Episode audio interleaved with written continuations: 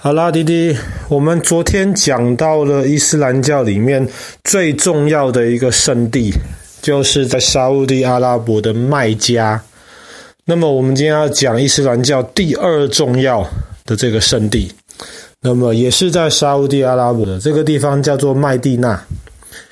麦加为什么重要呢？我们昨天讲过，是因为麦加是穆罕默德出生的地方。也是他领受可兰经的地方，那么麦加也是这个天房还有黑石在的地方，所以麦加是最重要的。可是当穆罕默德他在麦加开始伊斯兰教，然后我们昨天也讲过，本来黑石里面有放着很多的这些神像，他把这些神像都除掉了。你想想看，除掉这些神像之前。本来周围可能有很多人都会到这个麦加这个地方来拜神，那么拜神自然就要给神明一点钱，那么这些东西都被除掉了，那么麦加当地本来靠这些能够赚钱的人，他们就非常非常生气。后来呢，他们对穆罕默德传的这个伊斯兰教非常的反感，他们最后甚至要暗杀穆罕默德。所以后来没有办法，那么穆罕默德接受到了这个启示，就是说你要离开麦加，往北边逃到麦地那这个地方去。当时的麦地那在穆罕默德来之前，其实是一个很混乱的一个地方，在麦地那这个地方还有内战，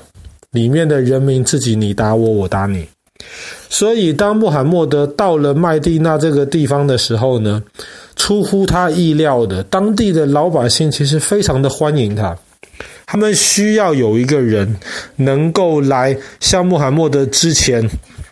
带领一些人试着来改变这个麦加的秩序。他们需要有人来重整这个麦地那这个地方，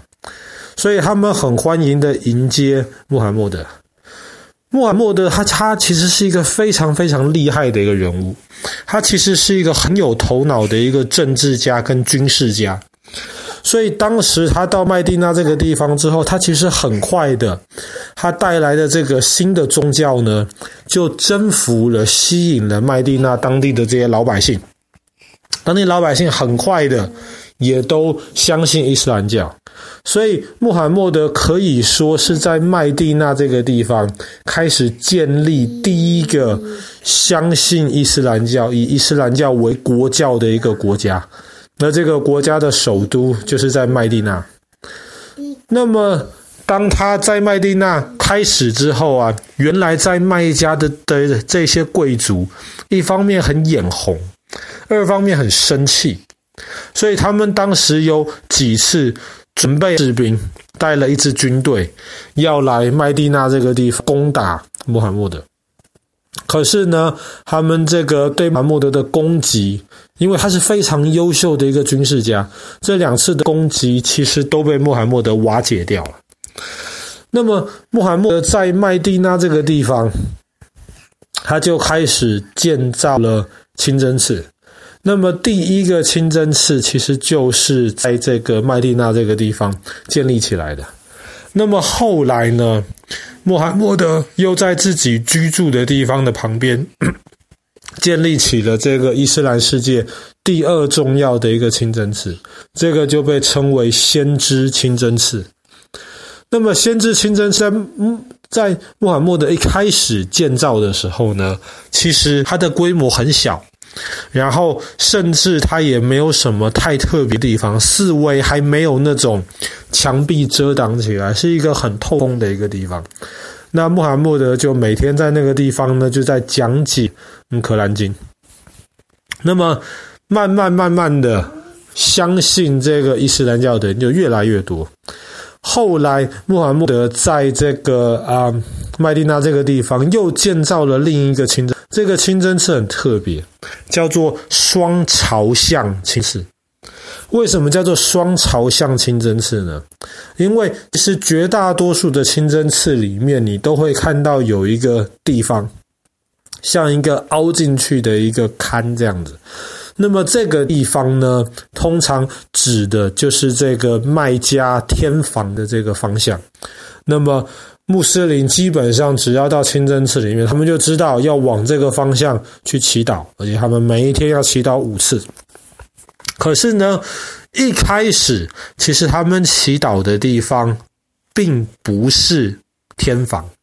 他们祈祷的地方是耶路撒冷。所以一开始这个清真寺里面的这个龛指的这个方向其实是耶路撒冷。那么他们向耶路撒冷的的方向祈祷，其实对于当时的犹太人跟犹太教徒而言，这个是完全没有问题的事情。所以在一开始，即便这些犹太人在麦地那的这些，他们信的是犹太教，可是他们也跟穆罕默德以及伊斯兰教徒可以保持和平相处。可是后来，穆罕默德就决定了要把这个祈祷的方向从耶路撒冷改成麦加的天房。那么这一个改变就造成了当地的犹太教徒非常非常的生气，所以在麦加那边第二次攻打麦地那的时候，有一些犹太教徒本来他们是跟穆罕默德同盟的。一起保护麦地娜的，他们就因为这样子的事情就开始反对穆罕默德，他们就偷偷的跟城外包围的那些卖家的军队们有一些私下的交易，